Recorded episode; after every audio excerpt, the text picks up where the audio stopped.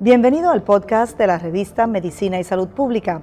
Escuche los avances más relevantes para la medicina en Puerto Rico y el mundo. Si desea ver este podcast en vídeo, puede hacerlo en nuestro canal de YouTube Revista MSP. Hablamos hoy del cáncer de próstata con el doctor Alvin López Pujals, urólogo y uno de los líderes de Puerto Rico Urological Association. Eh, saludos, doctor. Bienvenido a la revista Medicina y Salud Pública. Muchas gracias. Gracias, Penchi. Gracias a la revista de Medicina y Salud Pública por la invitación. Qué bueno estar aquí. Vamos a empezar con lo básico. ¿Qué es el cáncer de próstata, doctor? Pues mira, el cáncer de próstata es una enfermedad que lamentablemente nos afecta a todos en Puerto Rico. Eh, en el mundo entero la incidencia de cáncer de próstata es bárbara. Es el segundo cáncer más común en los varones en Puerto Rico básicamente es la segunda causa de mortalidad eh, de cáncer en, la población masculina en Puerto Rico eh, y esos son unos números que son alarmantes realmente porque el cáncer de próstata, entendiendo cuán común es que en Estados Unidos a uno de cada 11 varones le da, pero en Puerto Rico a uno de cada seis, pues este, definitivamente es una enfermedad que, que tiene que mantenerse en la palestra pública y, tenemos que estar atendiendo continuamente cómo poder eh, manejarlo, prevenirlo, eh, tratarlo. ¿Qué lo, ¿Qué lo ocasiona? Porque le pregunto, porque hay mucha gente que tiene ideas erróneas, que si lo que come, que si, este, que si es, siempre de predisposición eh, genética, ¿qué, ¿qué realmente ocasiona el cáncer de próstata? Pues realmente el cáncer de próstata, eh, por definición, es un crecimiento desmedido de las células de la glándula de la próstata. Eh, este crecimiento eh, mayormente tiene una predisposición genética. O sea que verdaderamente no hay un factor que uno diga que puede hacer para controlar la aparición de este cáncer. Aunque puede suceder de manera esporádica, que quiere decir, ¿verdad?, que básicamente nos puede tocar a cualquiera eh, realmente hay una predisposición genética que es el factor más importante de riesgo. Eh, nosotros podemos tratar de hacer que, que, traten de buscar cómo nosotros podemos manejar nuestro estilo de vida de manera tal que podamos disminuir el riesgo de contraerlo. Y se han hecho estudios y muchos sugieren de antioxidantes como licopene, zinc, selenium, como eh, parte de lo que podemos utilizar en nuestra dieta o en nuestro eh, estilo de, alimentación que puede hacer que, disminuya el riesgo de este cáncer. Pero verdaderamente de todos los números, lo más importante de todos es realmente el factor genético. Si tú tienes hermanos, eh, papás, abuelos de, de, pacientes de cáncer de próstata, pues realmente ahí hay eh, el factor de riesgo más importante. ¿Quiénes están a más riesgo? O sea, que ah, está por edades, este, eh, por, por, nacionalidades. ¿Quién está más a riesgo? Pues en, en los Estados Unidos se han hecho varios estudios eh, de poblacionales y la población anglosajona, llámeselo blanco, inglés y, y europeo, pues están a un menor riesgo. La población afroamericana están a un riesgo mayor y caen dentro de ese riesgo mayor también la población hispánica en Estados Unidos. Aquí en Puerto Rico nosotros tenemos un riesgo numérico aún mayor que la población afroamericana e hispana de los Estados Unidos. Eh, como te mencioné, a los americanos anglosajones blancos es uno de cada once, a los afroamericanos es uno de cada ocho, a Puerto Rico es uno de cada seis. O sea, realmente pues, pues es una población que, pues, realmente nosotros estamos todos dentro del factor de riesgo de los más altos. Eh, en el mundo entero eh, es la nación número 7 con mayor incidencia de cáncer de próstata, siendo nosotros tan pequeños. Y, el, factor, el factor de edad es bien importante, Benchi, como tú lo mencionaste, porque a pesar de que nos puede dar a todos, de todas las edades, ¿verdad? La próstata empieza a crecer cuando uno tiene como 30 años y no va a parar de crecer hasta que uno se muera. Y eso lo que hace es que mientras mayor es la incidencia de duplicidad, de verdad que las células se van multiplicando para poder agrandar la próstata, a medida que esa próstata va creciendo, va creando mutaciones y es más alta la incidencia de cáncer de próstata a mayor edad. Tanto es así que hay estudios hechos en autopsias que demuestran que pacientes de 80 años o más, 80% de las autopsias tienen cáncer de próstata. No necesariamente quiere decir que murieron de cáncer de próstata, pero 80% de los pacientes randomly de 80 años o más tienen cáncer de próstata. Eso quiere decir que verdaderamente si todos nosotros llegáramos a tener 150 años, la próstata de todos nosotros sería un melón porque crecería y todo el mundo tendría cáncer de próstata. Así que realmente es algo que nos va murió con cáncer, Son gente que murió con cáncer de próstata y nunca se enteraron. Correcto, son gente que murieron con cáncer de próstata, no de cáncer de próstata. Y por eso, pues la incidencia es alta y a medida que aumentan los grados de edad, pues a las décadas van pasando, pues la incidencia va aumentando. Lo que pasa es que llega un punto en el cual cuando ya tú tienes, según las estadísticas, de 72 en adelante, los riesgos de tener cáncer de próstata son altos, pero los riesgos de necesitar tratamiento son más bajitos, porque la expectativa de vida es más corta. Así que podríamos decir que en algunos casos es asintomática, o, hay casos, o, está establecido que siempre hay síntomas. No, realmente eso es bien, bien importante, porque los pacientes de la mayoría de los pacientes de cáncer de próstata no van a presentar síntomas. Déjame repetirlo para que los pacientes que están escuchando esto y los familiares que están escuchando esto y la población en general que lo está escuchando entienda. El cáncer de próstata no va a dar síntomas hasta que sea muy tarde. Hay unos síntomas de cáncer de próstata que sí se pueden ver, como por ejemplo obstrucción prostática, que tiene dificultad el flujo de la orina, que tiene que levantarse muchas veces para ir al baño, que puede tener dolor a nivel corporal de los huesos, pues cuando el cáncer ya está avanzado, como la mayoría del cáncer de próstata se encuentra en la zona periferal de la próstata, es la zona que está en la partecita de afuera de la próstata y por eso es que nosotros podemos palparla a través del examen rectal en su mayoría. El área que afecta y trae síntomas es la zona que está alrededor de la uretra, se llama zona transicional. En esa zona, gracias a Dios, es el crecimiento de la próstata benigna esa área aprieta la uretra y no permite que el flujo de la orina corra. Así que la persona va a tener síntomas, pero precisamente si estamos esperando tener síntomas, vamos a volver atrás a cuando antes de la década de los 80, en el cual se comenzó a, descubrir la relación entre la molécula del PSA. El PSA, Prostate Specific Antigen, es una sustancia que produce la próstata. Y antes de que esto se asociara en la, la muestra de sangre para poder descubrir esto, eh, realmente 66% de los pacientes de cáncer de próstata se presentaban con metástasis, que quiere decir que ya estaba fuera de la próstata regau, que ya no es curable. Así que, eh, bottom line, no podemos esperar a tener síntomas. Realmente nosotros tenemos que ser proactivos. Ya dijimos que es una condición que afecta a todos, ya dijimos que es una condición que afectan mayormente en factores de riesgo. Nosotros los puertorriqueños que vivimos en Puerto Rico tenemos un factor de riesgo más alto y ya dijimos también que hay que hacerlo a tiempo. No podemos esperar a tener síntomas. Si esperamos a tener síntomas, realmente we're too late. Eh, ¿Cómo se determina la etapa en que se encuentra el cáncer de próstata? pues el cáncer de próstata a medida que va creciendo eh, puede ir aumentando en tamaño y eso va a crear diferentes cosas una de las cosas que va a hacer va a ser que va a estar invadiendo las áreas adyacentes a la próstata.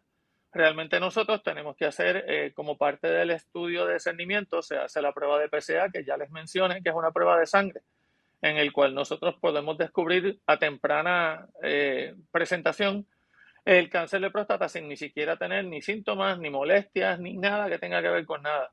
Eso el PSA se hace si se encuentra que está alto, puede estar en un riesgo un poquito mayor. El PSA realmente es una prueba bien inexacta, porque puede aumentar por muchísimas razones, no necesariamente por tener el PSA elevado. Quiere decir que tienes cáncer de próstata. Pero eso es suficiente razón como para poder asistir al urólogo y que el urólogo te haga el examen rectal, chequee que esté todo bien entre el examen rectal y el PSA, se pueda evaluar. Eh, además de eso, se han hecho otros estudios, como por ejemplo el sonograma transrectal, que lo que nos ayuda es a llevar la guía para hacer la biopsia en las diferentes zonas de la próstata. Hoy en día se está utilizando también un estudio que se llama Multiparametric MRI. Es un estudio de radiología en el cual podemos evaluar áreas de la próstata que no podemos nosotros palpar con el examen rectal, porque ahí en el MRI se ve la próstata completa.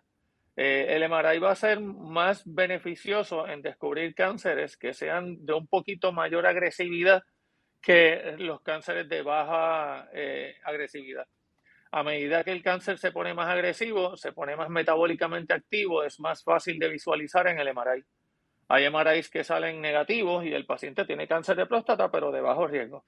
Y, no lo vamos a saber hasta que no salga una biopsia. Este, el momento del diagnóstico es basado en la biopsia.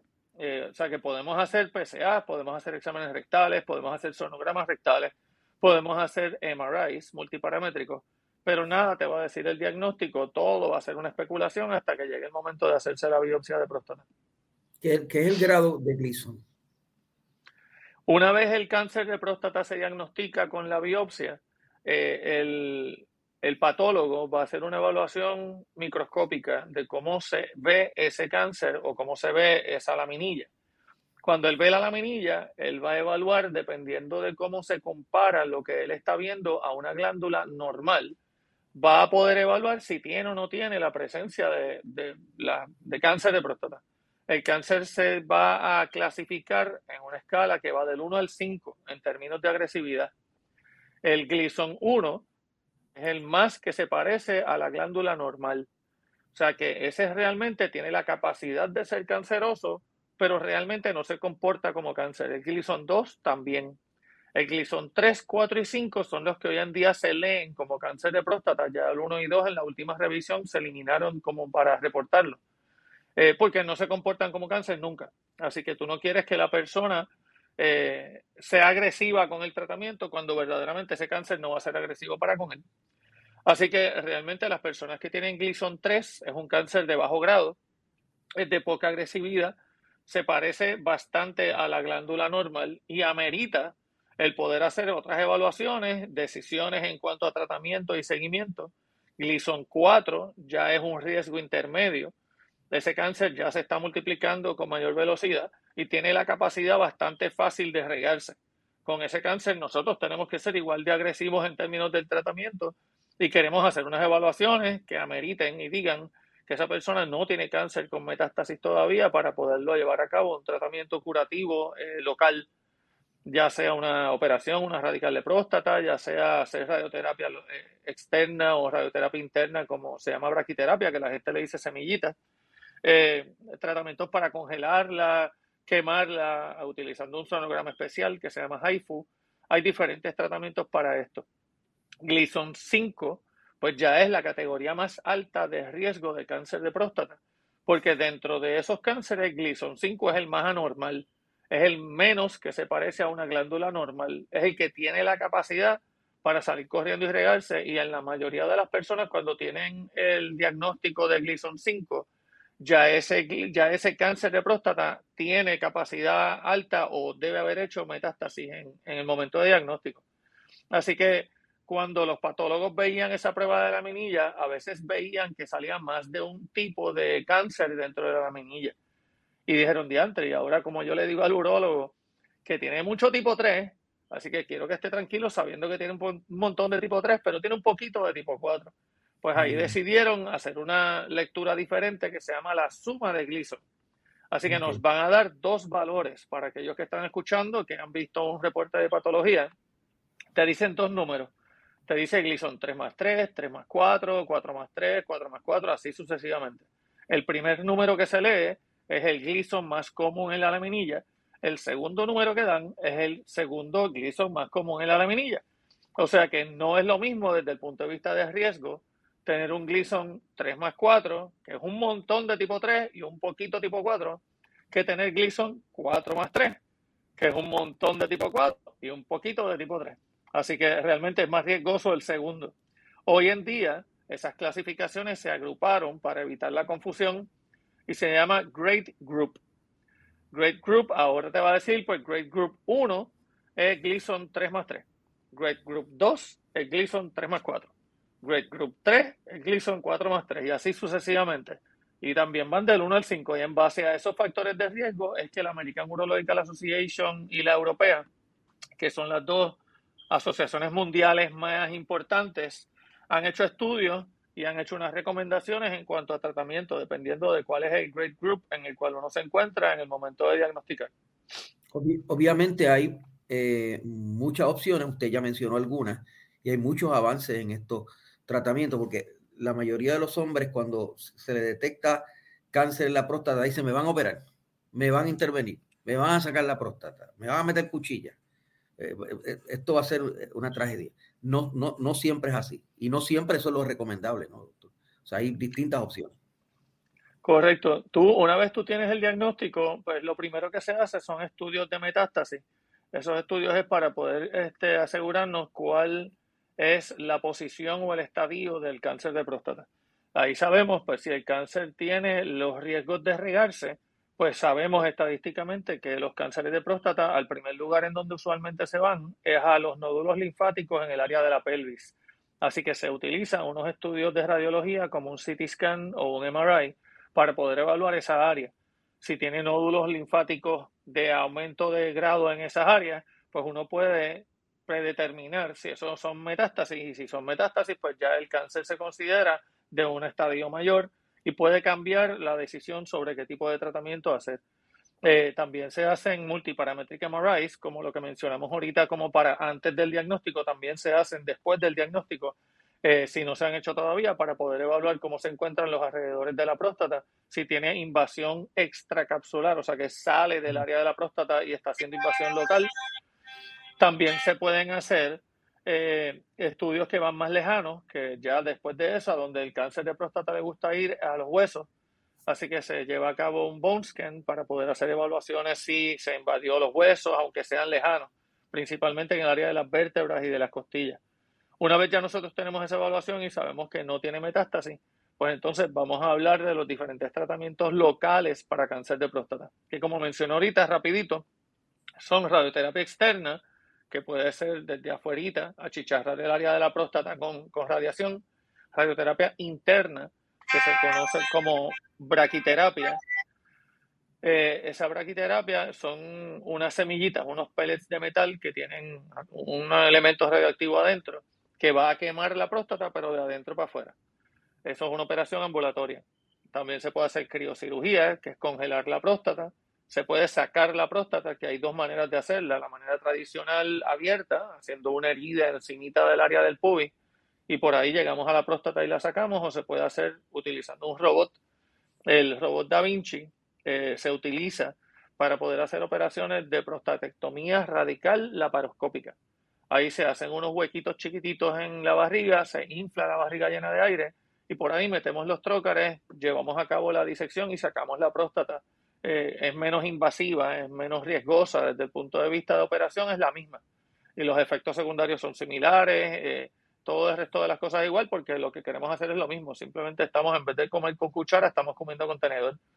Pero básicamente es la misma. Aquí en Puerto Rico logramos traer el robot. Yo hice un fellowship en cirugía menos invasiva en el 2002 hasta el 2003, cuando terminé mi entrenamiento en urología yo hice la primera radical de próstata robótica, las primeras cincuenta y pico. Hoy en día se, ya se, se, están viendo diferentes robots en diferentes lugares en Puerto Rico y se tienen las dos opciones de poder hacerla abierta y poder hacerla paroscópica. Son igual de buenas las dos operaciones. Eh, además de eso, se puede hacer una, un procedimiento que se llama HIFU, que es High Intensity Focused Ultrasound. Es un sonograma de alta intensidad que quema el área de la próstata eso fue recientemente aprobado por la FDA como para el 2019. En Puerto Rico eso no está disponible todavía y en Estados Unidos está en centros académicos. Realmente todavía no es una tecnología que el, el esté considerando como un tratamiento de primera línea, pero está por ahí en remojo, o sea que a lo mejor en un futuro pueda sustituir todas las demás porque es menos invasiva, pero en este momento todavía no está ahí. Y, se pueden hacer tratamientos que realmente la gente considere medio irónico, pero son tratamientos que no son tratamientos, es observación. El American Urological Association y la europea básicamente eh, están de acuerdo en que los cánceres de bajo grado se pueden en muchos casos observar. Y uno dice, ¿qué qué? ¿Observar qué? Que yo tengo un diagnóstico de cáncer. O sea, y me van a observar, no me van a sacar, no me van a irradiar, no me van a hacer nada, imposible. Pues realmente no hay cáncer de próstata como el cáncer de bajo grado es poco agresivo y ese cáncer no va a crecer tan rápidamente, no se va a comportar tan malo, pues nosotros podemos retardar el tener que someter la persona a procedimientos y a, y a medicamentos que pueden afectar su calidad de vida. Así que lo que hacemos básicamente es deferir a un poquito más adelante para que se siga observando. No quiere decir que no haces nada, quiere decir que vas a seguir haciendo laboratorios de seguimiento cada tres meses o cada seis meses, repitiéndote la biopsia prostática una vez al año o una vez cada varios años para poder seguir monitoreando que esos muñequitos no cambien. Si ese cáncer se pone más agresivo, si cambia lo que es el, diagnóstico glandular y te dicen que antes tenías Gleason 3 más 3 y ahora de repente tienes 4 más 3, pues ya tú sabes que ya cambiaron los muñequitos y como los jugadores cambiaron, pues el juego cambia. Y ahí tenemos que tomar decisiones nuevas. Ahora, también está la terapia hormonal, ¿verdad?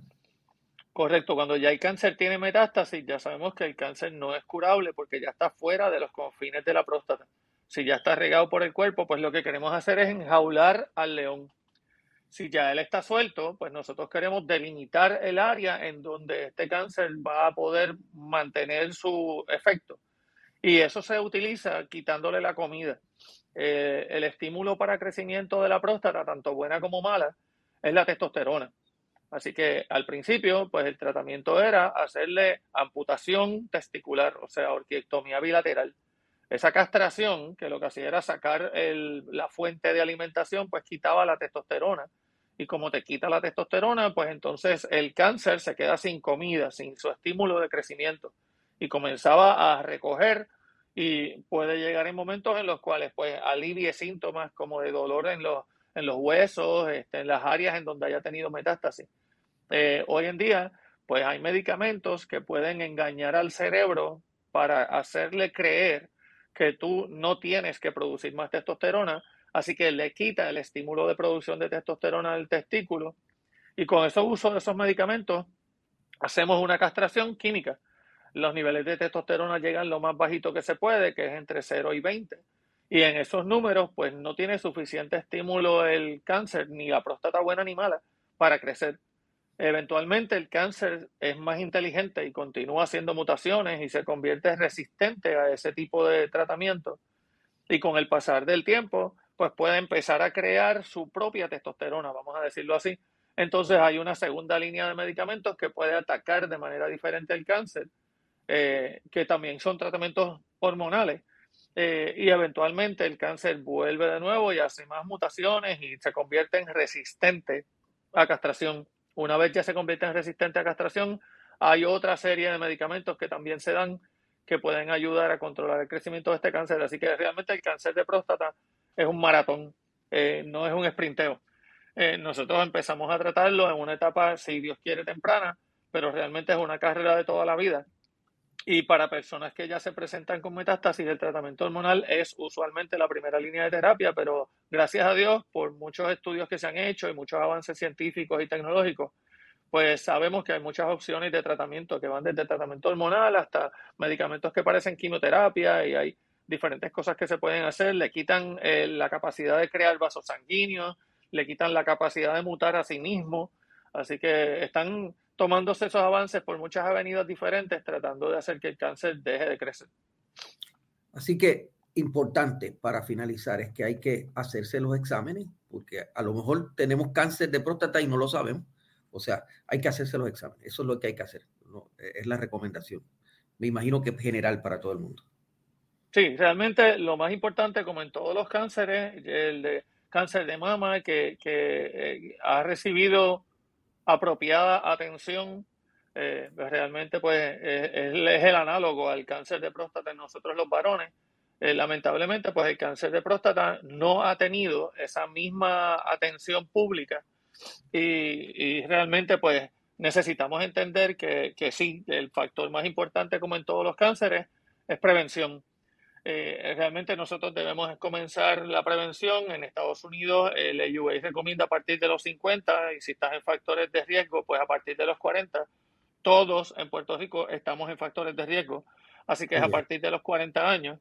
Eh, se debe de comenzar haciendo una prueba eh, ¿verdad? De, sangre y una prueba del examen rectal. usualmente eso, esa visita al urólogo pues es lo que debe de llevarse a cabo por lo menos una vez al año.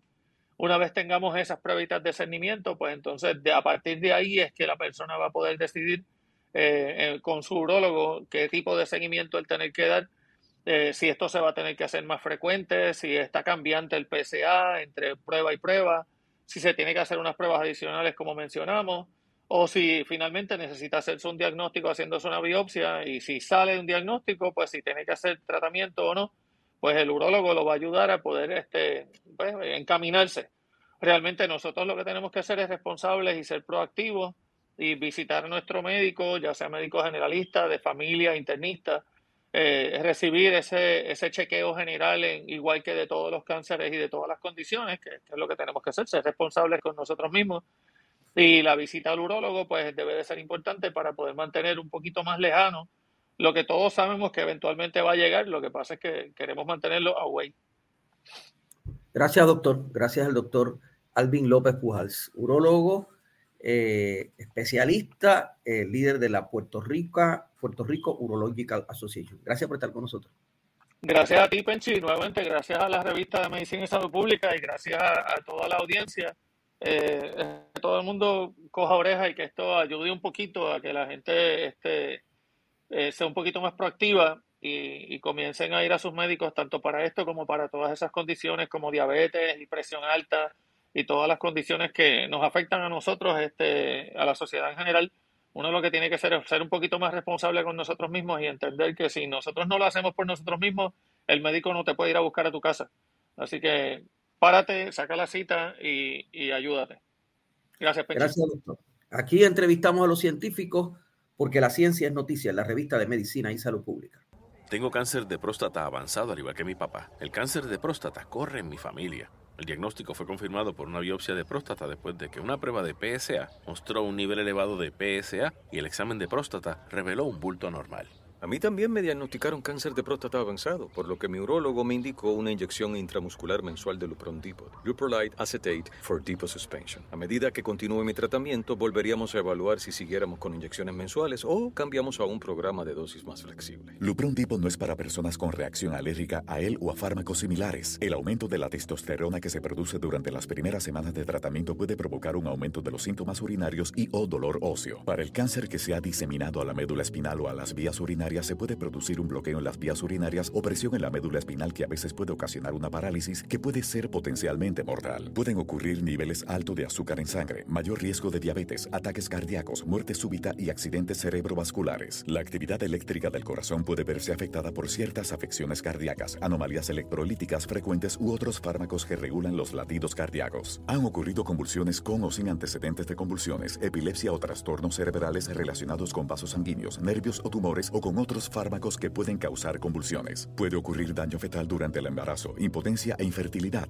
Los efectos secundarios más frecuentes incluyen sofocos sudores, dolor, reacciones en el lugar de la inyección, dolor general, hinchazón, encogimiento testicular, dificultad para orinar, fatiga, debilidad, dolor de cabeza y problemas articulares, gastrointestinales y respiratorios. Estos no son todos los efectos secundarios del Lupron Depot. Hable con su médico sobre el Lupron Depot y visite lupronprostatecancer.com o llame al 1 800 633 9110 para más información. Hablaré con mi urologo y le preguntaré sobre el Lupron Depot para el tratamiento de cáncer de próstata avanzado y si este es adecuado para mí. Auspiciado por AbbVie.